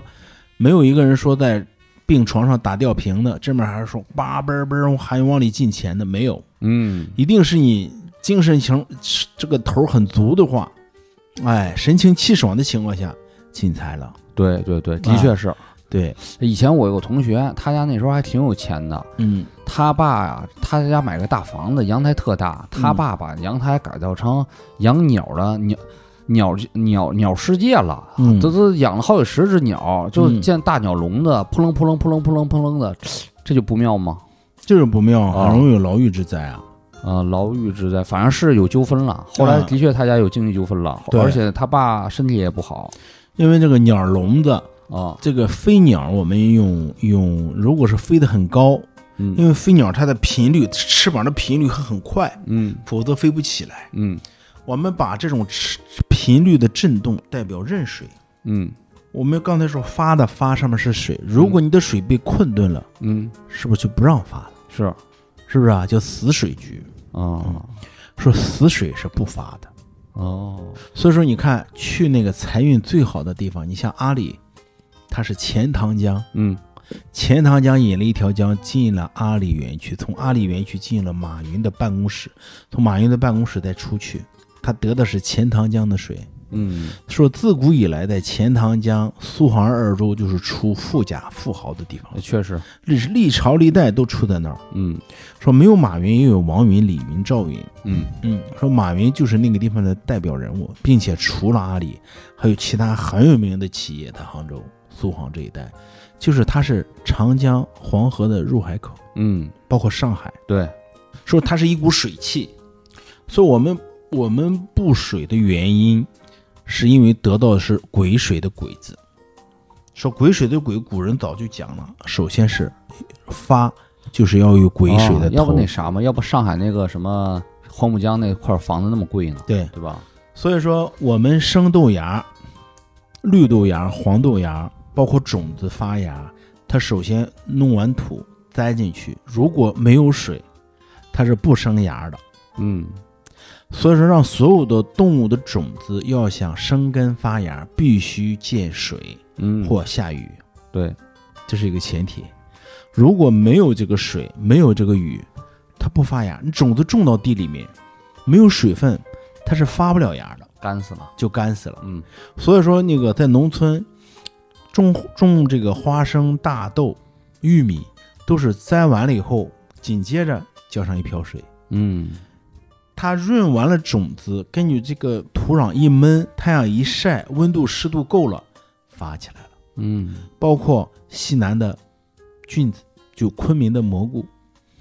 它一定是一场大雨过后，第二天、第三天，所有的菌子一夜之间发起来了。雨后雨后春笋，对，这感觉，所以要想发，必须见水。多大的水？鬼水、小水，不需要太大的水。啊，所以那个我看好的楼盘嘛，他那个好的开发商，尤其那个广东那边，必须得建一个那叫什么玩意儿，就是喷泉啥的嘛。喷他泉那棕榈泉，棕榈泉这小区门口有喷泉，有喷泉，新河湾门口有个有喷泉而且新河湾里边有俩大游泳池。都有大游泳啊池，就是水。对对对，水就是，呃，小区里面有水叫水聚天心，呃，对对对，所以说老的四合院一进去是什么呢？大缸呃，有个大缸，还有什么呢？叫南方的四合院一进去是一个，就是四个角，嗯它有个水池子，嗯，它有个水池子之后呢，所有的人要围着这个水池子来啊走，的确，那苏州园林嘛，对，这叫啊水井，水景啊水井，并且在水井里面一定有一个排水口。啊，这排水排水口上一定是个大钱儿的设计，排水口上一定是个大钱儿的设计。所有的风水就从这个风水井开始，嗯在安徽、江浙、福建、两广都是这样的，北方就少。的确，对，说南方特别重视水法，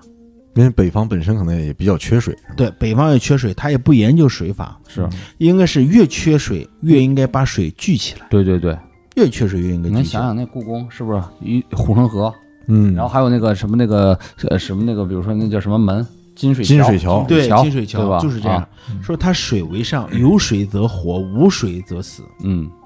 说三点水加个蛇就是这样，蛇就是口，嗯就是门口、气口。嗯，所以门口、气口一定是活动的，门轴是活动的，所以说叫开门做生意。啊，一说这气口，我还想起一个例子，就是我买房的时候看房嘛，就有个小区其实挺贵的，嗯啊、好像叫什么，我、这名就不说了。它那个挺贵之余，面积也很大，得有嗯三百平米。然后，但是呢，它这个房子怪就怪在呀，它没阳台。这阳台不是对外打通的，是那种大的那种落地的大玻璃，我就觉着特别压抑。这种嗯完全对外界不通风，是不是风水上非常不好啊？是的，啊，这样就叫闷罐子。闷罐子了。对，闷罐子，对，这是这属于这个。呃，按照佛教来讲，阿鼻地狱就是没有口儿啊，是我我我就一进去我那就住的房子挺闷罐子的，啊。哦不是你那绝对不闷罐子，你没见过那种的，就是说就是一个门儿，而且是独独梯独户啊，你就那一那个一层，就那一就是家，很堵很压，对，特别堵得啊慌，特别堵得慌。所谓的啊你好像个人隐私，实际上是不通的。啊，就说那么贵房子，然后感觉特别特别压抑，然后我就特别想找，尤其在北京，哪怕那么冷，我就想直接带阳台，不封阳台的，我觉得对这才爽。一定要有外阳台，对啊对外对，阳台它能纳外气，因为它对这个气和你是呃不通的，但你啊打开门儿可以直接新鲜的气对进对来。对，我特别看要重要点这种啊，对我我这还感觉我这个敏感度还挺高、挺强的。以前嗯我在上海，我就感觉住住那几个房子，我租住的都是不太妙。嗯有一个是别人别人都觉得住着就压抑，然后我那时候也不讲究，然后总是把那个阳台挂都我那个裤衩儿、袜子还滴的啊水儿在那儿，嗯然后别人来做客就说就跟我说你这这个玩意儿就很难发财呀。对是，呃，就是就就就是好，刚您说的阳台上那气口一大堆对乱七八糟的，在那对堆着啊，是吧？对啊，然后那那房还闹过腰，也是闹过腰，是吧对，所以说呢，那我有一天啊，家里的那个小米儿招嗯招虫子了，嗯，扔吧又又又觉得不知往哪扔，因为挺大一袋儿，还没对对还对没开对封呢，我就找了个小碗儿，我就装在这个碗儿里，装了装了两大碗，嗯我就想呢，按照吸引力法则，我有米嗯一定会有鸟，嗯，我就试试看，我就放在阳台上，结果不出五分钟，飞来两只鸽子。嗯不知哪儿来的，也嗯不害怕。有一只飞走，那一只每天来吃，吃饱了就走，每天来，连续来了至少十几天，嗯，一直把我这两碗米全部吃完。对，吃完了以后还不死心，又坚持来了五六天，看实在又没有米了，走了。嗯。那么就请问这个鸽子是怎么来的？谁给它的信号？它是怎么感知到我阳台上有小米儿？鼻子好使呗，对闻着了。就是它有那种感召。嗯后来我又修个修修整这阳台，夏天的时候呢，开春的时候呢，我就栽了很多花。嗯当花到了开始往阳台上拿的时候，还没摆完，十盆儿摆了六盆儿，蜜蜂就来了。啊，所以我当时那时那刻，我就在想象，就得就得特别的坚信，这个风水就是吸引力法则，对，就是你去主动的去对请什么东西过来，你放什么就招什么，呃，穿什么就嗯是就什你么。想要什么你就放什么，对对对，你想要什么就放什么。那所放以什么明白了，招财明白了呢这个原理，放什么招财就对找财究竟是什么？能量，水、财是什么呢？财对中国人来说就是土地，土地，所以说富不富的富怎么写？嗯，田，一口田。对说最有钱的是地主，对现在最有钱的是前些年是开发商，啊，就是你至少你有块地，或者有个矿，你发财的速度比别人快，那肯定是对不对？啊，说只有你有块地皮，你就能赚钱。所以说你要去找那个土。所以说是奇门遁甲里讲戊土是财，啊，戊土是财，说面相上肚子胖是财，嗯你得有点肚子，不能瘦的皮包骨头，一点肉没有。嗯说肉主财，嗯一口田主富，一口田主福。嗯所以说你想发财、发富、发福，要嗯怎么样？你要有土地，嗯，有土，这个土把它缩小起来就是玉，因为土的精华玉，就是玉，钻石行吗？钻石是后天的，啊西方人可以，中国人不可以，啊因为钻石主金它是克木的，啊克东方人的，所以说钻石都是年轻人戴，岁数大的都戴金子，啊，不戴这个，所以说这个戊土的戊就是钱财嘛，嗯而戊喜欢什么？戊癸合，他喜欢癸水。嗯，癸水就是蛤蟆、蛤蟆，金蝉。哎呦，的确是。哎，我在上海租房啊，就见一个新加坡的富商，新加坡人不都信这个嗯吗？对他在他家阳台上摆了一阳台的蛤蟆，我就没看懂，怎么这么多蛤蟆呀？对啊，因为蛤蟆和和戊土它是一家合的，嗯就是我放了蛤蟆，戊土嗯就来了；我放了戊土，蛤蟆就来了。嗯蛤蟆是代表什么蛤蟆是代表水，嗯是代表水，是代表小水晶嗯啊、你要想招财，可以在脚上戴水晶。嗯当你每天脚在走的时候，嗯你就会引动这个水，水就越来越旺，嗯水越来越旺就会怎么样？吸引这个戊土，嗯就把它吸过来了。嗯，财气就来就来了。说你带个水晶串儿，我带个什么，就把水晶就吸过来了。要么就摆一个招财的蛤蟆，小蛤蟆、嗯金蝉、三角金蝉，要么你就摆水，哦嗯，小水缸、大水缸、风水轮儿，摆的所有都是水的潜台词，都是为了和这个土戊土的。哦。那如果在阳台上就摆了那个十个大水缸，那就是就是美了。哎，啊这就对 了，这十个水缸就是形成戊癸合，就是嗯这种合是怎么说呢？就好像说，你这比比方说那个叫什么，嗯呃，东施效颦、嗯是吧？你找一个特别漂亮的美女去卖豆腐，嗯，随便卖什么，她前面一堆都是男顾客对对都对，来了，对吧？你把这个美女换掉，男顾客换个鲁智深， 换了，没人来买 你豆腐，是不是？是啊就同样的道理，警察来了，对，所有所有的美女开饭店、开卖卖卖什么东西，她嗯男顾客就多了。哦，哦，它就是这个原理。你有什么异性，他异性相吸，他把另外一个异性自然而然就吸过来了。那放什么东西招不好的？放风铃是不是有点不好？什么窗台儿嗯放风铃也没有，啊，放风风铃也没有不好、嗯啊。很多人说放风铃不好，其实放风铃是化鬼的，不是招鬼的。嗯哦，是化鬼的啊，因为鬼是什么？鬼是丑土。我们那天讲了，鬼是对丑土嘛。丑土，丑土土什么？土生金啊，对，土生金。你是铃铛的话，你把土是不是卸掉了？嗯，土生金是不是土？要消耗自己的消能量耗对，消耗母能亲量生孩子，你把营养都给孩子了，啊，母亲是不嗯是啊弱了？是。弱了以后，那你这个就不足那了。放木的东西是不是招这个东西啊？放什么东西招鬼呢？是啊放鬼脸儿的东西招鬼。哦比，方说，一个小女孩儿做噩梦来找我说是，她是一天天天做噩梦，连续三天做同样一个噩梦，吓到吓到吓醒。嗯，来起卦一看，就是枕头边儿放了一个鬼脸儿。他说：“对，那是个骷髅头。”前两天过生日的时候，朋友聚会送了他一个带骷髅头的鼠标垫儿，嗯简单吧？放完那个鼠标垫儿，在他这个枕头边上嗯，就程序做噩梦。我说简单回去一道符扔了，把啊这，扔了嗯就好了。哦，什么东西招鬼？就鬼的物件儿招鬼，对，什么假发呀？有的人戴假发，啊，啊、有的人呢，就是说这个这都是真人真事，自己在家害怕，总觉得有人。嗯后来我说，在哪个衣柜里有一个呃这个假人的东西，不带脸儿，对，他找来找去，他说啥也没有。我说视频你打开，把柜门打开，给我都吓一跳，这这充好气几个发套假头发一打开，哇，几个人披着衣服。你想想，一个睡衣上面挂了一个披头散发的一个假发，啊，在你打开门的一瞬间，你会怎么想？这个很恐怖的一件事情。对，对而他家，他说他头发不行，嗯，头皮长包了，他剃光头，他又是个女的，出去戴假发就戴假发，为了为了好打理，就买了五六个不同款式的、不同颜色的戴假发。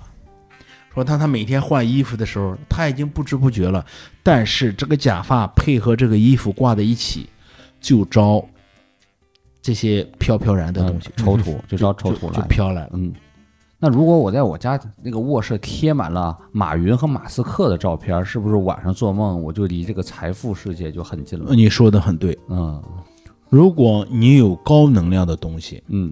你有高维能量的东西放在财位上，它招来的就是这样的东西。嗯，说一切都是感召，所以说老子就讲为人自招，你招啊，人告诉你你得招啊，嗯，你招什么来什么，对你招什么来，就是你放什么东西一定会招什么东西，对，吸引能量嘛。这就是吸引力法则。嗯你放小米儿就招鸽子，嗯，你放臭鱼烂虾就招苍蝇，是是，你放这个金蝉就招财富，对你放水就招财富，对对对。而且刚才董老师讲的，等于说是外在，就说这个客观的事物，我就是现在越来越感觉，就是还有个内观，就是说你这个人，你更关注什么，看什么，你就更招什么东西。是这个确实是没错的。其实就是如果说外在的一招一式，你像我们做预测的时候，通过奇门遁甲。一些很细腻的东西都能给它比拟出来，嗯这就证明什么呢？就是外在的一招一式、一针一线，一个任何的一个东西，都会形成一定的量的纠缠。嗯那么观察到最后，就是你的起心动念嗯嗯，就已经种下因果了。是是。然后董老师总说这个那个纠缠嘛，我觉得也可以解释为，就立刻你的起心动念，对你的一个决定会产生一个局，对就就是奇每回奇门遁甲所说那个局。对就会产生一个因和果和是这呃谁参与其中，都会产生一个范围一个圈儿是。啊、所以说呢，这个是一个这个能量，如果我们去呃用心去总结的话，它是有很多细致的规律的，嗯很多细致的规律。你比方说，成功人士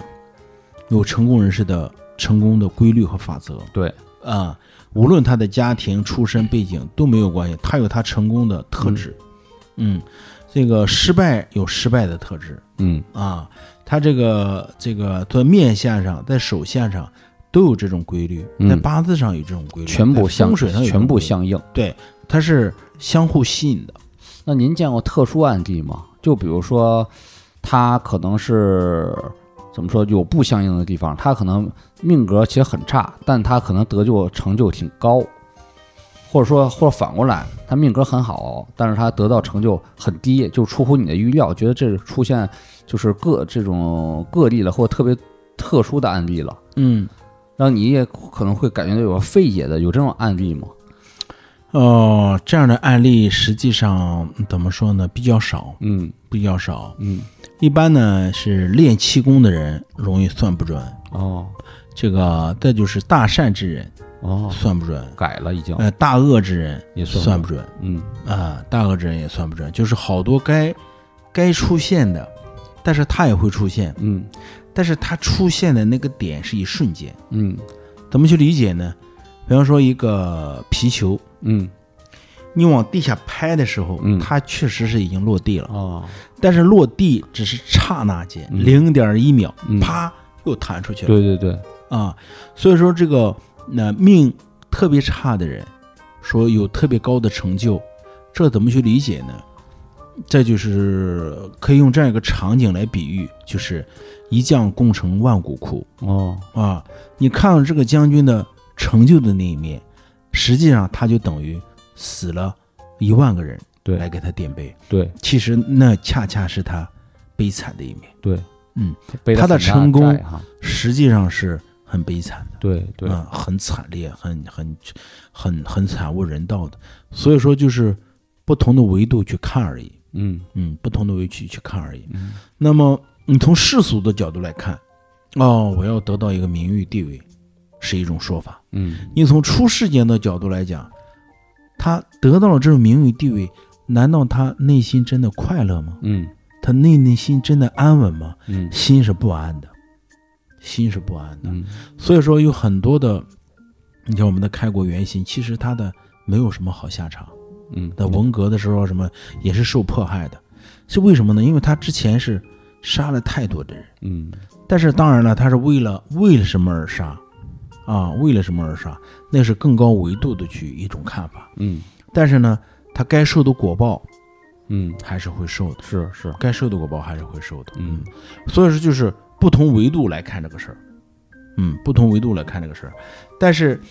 这个吸引力法则，吸引力法则肯定是成立的。在风水上，中国古人主要用的是这个嗯吸引力法则。西方的巫师啊，西方的预测师啊，用的是水晶，嗯用的是水晶，而中国人用的是香炉嗯啊。那么香炉是什么？丁壬合。嗯你看这个丁，丁丁丁火，嗯认认识智慧，嗯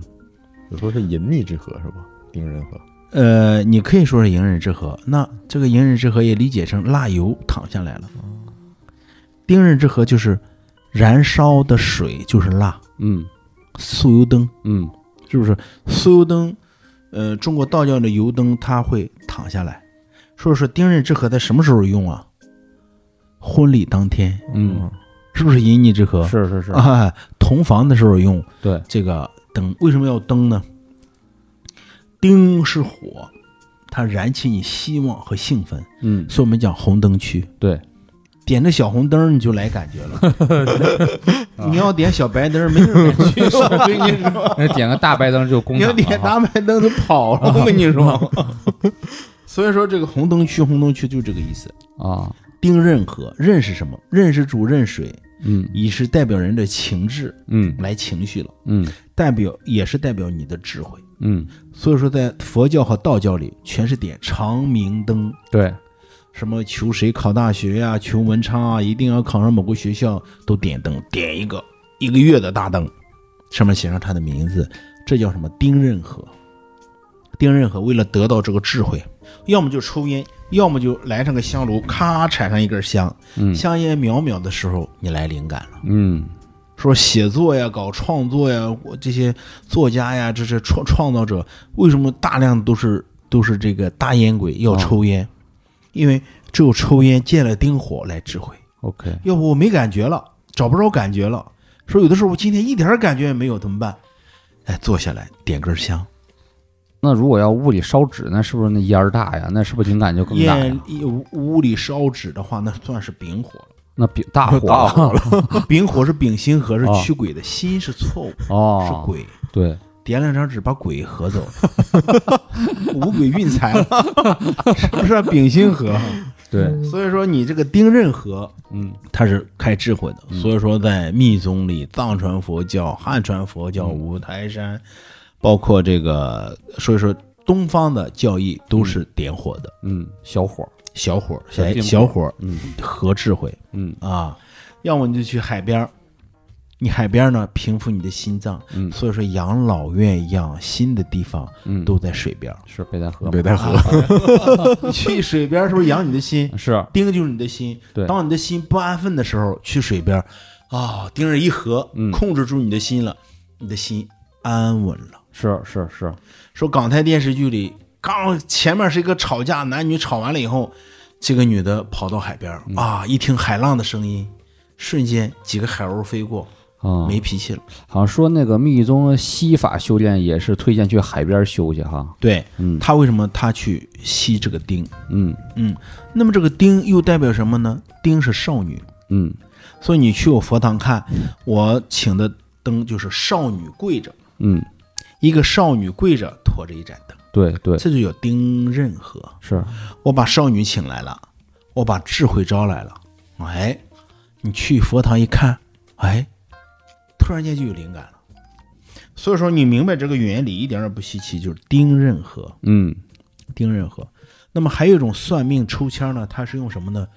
叫雀舌，嗯就是用一种特别有灵气的黄鹂鸟，嗯或者小什么这个这个这个这个叫什么鹦鹉，嗯哎，在一个签儿里面很多纸签儿，用这只鹦鹉去兜这个签儿，嗯这是丁任和，用嗯尖尖的嘴巴去拿这个。嗯所以中国道教最古老、最有灵气的就是一只仙鹤大长腿，带着尖儿尖儿，哦坐在一个乌龟上，哦，对对对尖儿尖儿是不是丁？对乌龟是不是刃？对，忍辱负重，这叫丁任和，丁任和。那么这个丁任和的嘴巴上又夹了个灵芝，嗯这个灵芝是如意的灵芝。说丁任和给你，就是说做餐饮的门口是要摆这个的。丁任和，对，丁任和有机会，呃，在中国大饭店、中国大里面的餐嗯厅、中餐厅，就是摆了两只三米多高的仙鹤彩仙龟，鹤彩龙龟，嗯，并且在故宫的那个对，地故方宫我见过，也是这啊，样的，因为丁儿是代表挑事儿、尖尖的，嗯报上来朝廷里各种各种棘手扎手的问题。那么皇帝一听该怎么办？好，融入大海，丁任河。你是扎手的问题，你这儿发水灾了，那儿这样那样了，那儿上访了，这儿追查了，很多钉子户，丁任河一合合为贵，嗯。就和解了。哎，但有问题就比较尖锐。嗯按说就是中国古代的王朝是最讲究风水的，嗯那为什么他们的气运也就是二三百年就就尽了呢？这风水咋不管用了呢？呃，这个风水不是不管用，而是风水是很精准的来决定了它的气运。哦，那是为什么呢？是他在第一代皇帝植入这个山脉的时候，他的那条脉只有这么长。嗯，比方说，它是有时间限清度的。朝它是有这个呃九个山头，嗯或十一个山头，嗯哎，他就出了十一代皇帝。嗯比较高的那个山头就出一个寿命比较长的、知名度比较高的、比较睿智的；嗯比较矮的那个山头就出个寿命比较短的。嗯哎，坐江山比较短的，再下边再高啊，再长再睿智，所以说它跟它最早的这条山脉有关，所以这就为什么说大唐盛世是经久不衰的经典，嗯就是因为它的秦岭是八百里秦岭，嗯除去秦岭，世上再也找不着第二条超越秦岭的龙脉。那就说北京这龙脉跟这个西安还是差不少哈。北京的龙脉是另外一条龙脉，但是不属于这个西安这，因为西安这条龙脉是从喜马拉雅山啊，是到昆仑山是连绵不断的下来啊，相当于主动脉哈。它是主动脉，嗯，所有的气候都根据秦岭走的。这燕山山脉有点像支脉哈。燕山山脉是是从昆仑山的上面一条脉下来的嗯啊、上面一条脉下来的。啊，那但是这个说明王朝的风水非常看山的气脉哈呃，看这个第一任皇帝的山的气脉，啊，第一任皇第一帝任皇帝哦就是就像花盆里最原始的那个那个根嗯，啊、栽的那个地方究竟在哪里？是不是也说明这个？那这些皇上们开始他们意识到了自己的气运是有定数了吗？是有时间限度的，皇上是认识不到的，觉得是哦因为他永们远不的懂哈风水，啊，他们不懂风水，在这个迭代的过程当中，嗯在下一任、下一任、下一任的皇帝过程当中，嗯他们能不能遇到专业的、非常专业的嗯这个地理师，嗯这要看他们自己的造化。嗯这是第一个。第二个，遇到专业的风水师，他能不能够采纳？因为不是所有的皇帝都会把风水和龙脉那么的重视。对，如果那么的重视的情况下，在乾隆往后，他就应该找风水师开始搬家了。对对对对，他就不会继续再葬下去了。嗯，就是没有人来做这件事情了，它迭代迭不下去了，嗯才会有溥仪的出现。是，嗯，如果在光绪之前要迭代好的话，提前找找这个龙脉的话，不可能出现后者。如果到了溥仪那个时代了，如果再大改的话，还有效吗？还能救回来吗？还能再当真正皇帝吗？如果大改的话，也会有真正的皇帝，但是就不无就无非就是变革嘛，啊，就皇家变革，因为那个时候在光绪年间也会有变革嘛。嗯，啊，那个时候戊戌变法呀也是在变，只不过被慈禧太后压住了而已。对对啊啊，对对对，你就说不光是变所谓那如主果宰说皇帝那个时候变，嗯，至少不会有后来的这些革命，明白，因为国家已经开始变了。我可以这么理解吗？到了那个积重难返时刻，就不光是动你所谓的阴宅阳宅了，只得动天地人得动人了，对不对？对对，啊，就天地人就在动人，如果人主动配合动，嗯，哎，你就没事了。天和地，啊天和和地呃人和地动了，天对可能会有一个天命可能会是改，嗯，会变动。是的，是的，嗯是的，如果要是溥仪主动把山海关给炸了，可能会也会迎来不同的这个局面哈。呃，其实是这 样，因为因为啊，从我的角度来讲，啊中国就是这公鸡的形状嘛，对，这个鸡的形状，鸡如果说呃鸡会不停的怎么样呢？嗯会产卵。嗯这个鸡的卵在哪儿呢？就湖南、湖北这一带，嗯，发现了吗？的确，中国这个版图的生鸡的鸡的卵巢就在那个地方，对肚子那就在长沙那个腹地地方，嗯腹地。啊嗯说在这个地方，如果有一个高山，高高的隆起，嗯高高的隆起，这个地方如果有一个穴，它是不是看到了整个全中国？嗯它就是孕育下一代的帝王。嗯，那我做个大胆假设，啊如果现在把一个谁谁家发现了这个奥秘，把自己的先人啪埋在那儿了，那会产生什么结果呢？呃，历朝历代都是这样的，嗯它首先有个点去孕育它，嗯孕育完了以后就会长出，就是你先种种子，嗯随后是开花结果嗯啊，就是这样。嗯，那你那您说就是就是现在的，比如说。权力阶层和富商阶层都意识到这两个，主动去埋血嘛？现在是是，啊，但是这个问题是这样，大家都意识到这一点，嗯在实际操作的过程当中，就会形成千差万别的嗯区别。嗯你找的地理师有没有这个高度的认知？嗯你找的地理师他的风水观点、风水格局，能不能意识到这一点？嗯就是如果意识到这一点，能不能选到真实的穴位？嗯又能选到，又能意识到这一点，这个东家认不认可？嗯，认不认可？这咋说？啥叫认不认可呢？认不认可？你比方说选这个地方，葬这个东西，它第一个需要费用，第二个需要一些人和关系来做这件事情，相对会比较繁琐一些。啊，对，他能不能有这个认知，大动干戈的去做这件事儿，嗯有很多的前提。有的我认可你，我也有这个认知，但我不行动。对，有的我想认可，我想行动，我没有钱。嗯这就像我想去桂林，有了时间没有钱，有了钱没时间，对，你很难因缘和合，又有钱又有时间，又有理论，又有认知，还要遇到一个对的人，嗯还要选那个对的地方，对，还要花时间花重金去操作这件事儿。这些条件都满足了，很难。如果真的有人有这个认知，大福报，嗯，的绝确对，是大福报。而且其实我跟那个董老师之前聊过，能不能在一个风水上能保持家族一直气运这个五运昌盛，其实可以的，但是这理论上是可以的，就得定期的不断的修风水。是的，比方说我们葬了一代，嗯那么顶多它是先旺三代，嗯，到四代五代它是呈一个低减的能对量，，就得改了。到第三代的子孙上，他已经很富贵，很享受，嗯，他有没有那个智慧，有没有那种紧迫感和危机感来做这件事儿呢？嗯最最关键有没有这个认知，嗯有没有这个价值观？有这个认知，有这个价值观，能不能遇着当年那样水平的不过我、刘伯温，能不能遇到这样的高手呢？嗯因为这种是罕是遇见的，嗯如果遇见了，你得有这个认知匹配上，对，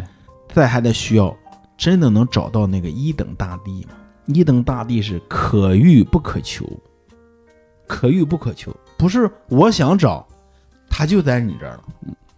所以说，这个方方面面因缘和合才能出现。说这就是为什么帝王他的风水也就是三五百年，因为他选的那块脉，他的气运就决定了，注定了。那、这期其实董老师已经给我们分享了很多很多玄学干货了，对估，计小宇宙的听众们能听到这期也是非常有福气的，是， 很少有其他节目能听到这种质量的内容。然后，其实我们想问董老师的东西非常多，嗯但是时间有限，这期节目其实也呃没有问完。但是嗯呢，之后呢，我们肯定有机会还会再请因嗯为董我们老这列师。大纲嘛，其实刚才讲的只是大纲的顶多是三分之一，而且嗯好多都没讲透。因为董老师这个等于从事这个行业将近这二十年了嘛，嗯然后实战经验特别多。其实想这次多讲讲实战的，但实在是时间不太够了，可能以后咱们其实可会能我们这期每一个问题都给咱拿出来呃讲一期，都都是的单讲一期的。其实我们那个之前跟董老师聊，还有好多那个专题选项呢，比如说风水的门派，嗯这是一个大类，还有对阳宅和阴宅之间关系也没讲嗯呢。今天只是讲了一点点嘛。还有是比如说澳，前一阵儿董老师去澳门了嗯嘛，澳门那边是很牛的，对，啊，澳门的风水，尤其赌场那边如何做风水的，还有就是什么呢？比如说是，如果是个普通的工薪阶层吧，或者说一般的咱们的这个白领阶层，然后那个你买这种房子如何看风嗯水，这都很实实在在的。还有一些，比如说是最近呢，他的观察，因为疫情之后。董老师观察他客户，比如新富阶层也发现了很大很大的变化，这都是我们原本大纲要讲的，但是一发现实根在本是聊不完，聊不完，实在是聊不完，还得以后再的仔细展开讲一讲嗯啊。还有就是，呃，密宗对于风水里边的呃应用里边的呃那个实操，然后董老师他们就是他开创了一个非常怎么说呢，融合的一个嗯玄学的法门，由密宗的修炼直接引入这种风水了。对，其实这些问题、每一个问题啊，都可以单单独来展开讲两三个小时。嗯对对因为对这些问题比较都都比较大的一些课题。对你像这个风水的门派啊，嗯这个这个风水流派就非常广，这个我讲这这是单独一个课题，必须讲那单独单独课一个题啊课题。对嗯，你像密宗的对风水的应用啊，呃，这个这个这又是一个单独的一个课题，对单独一个科目。呃，还有这个阴宅和阳宅的这个区别和重要性，这也是个很大的一个课题。对其实未来这些都可以用用四五个课题来去讲解，可以讲四五期，是是是是，所以四到五期节所目这以样。嗯咱观众咱就那个请好吧，等着吧、啊，说不会慢慢的就是给大家来分享一下的。而且这这期呢，我就做一个课代表吧，就先简单讲啊，这这期主要就讲了两个话题，核心话题就两个，一个是风水其实是人和自然的一个相应的一个传统科学啊，它就是。你如果是一个人还在五行之内人，那必然是受五行的影响，这是逃不脱的。第二呢，核心要素就是你遇到什么事儿，其实都是你人的内心、内在和自然环境的相生相应。嗯你是一个什么状态的人，或者说你主动做什么事儿，就会呃接引相应，呃呃那个相注定的能量。这就是风水它的里边的这个秘密的本质对，啊。说起来很复杂，但是原理又很简单对啊。好，那我们这期节目就到这儿了，啊，那我们这期节目就先到这儿了，嗯我们后续的内容我对们对就对嗯在大玄学这个企划里面之后再见。慢慢再说，也咱们慢慢分也享对对慢慢对分，享咱们也是欢迎董老师来这儿做客啊，好，好，本期节目就到这里，我们下期再见。拜拜。拜拜。